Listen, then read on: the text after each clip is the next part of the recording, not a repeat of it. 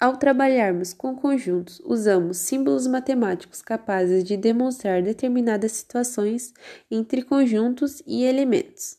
Exemplo: se temos um elemento P minúsculo pertencente ao conjunto P maiúsculo, caso o elemento não pertença ao conjunto, podemos utilizar a seguinte notação: P minúsculo não pertence a P maiúsculo.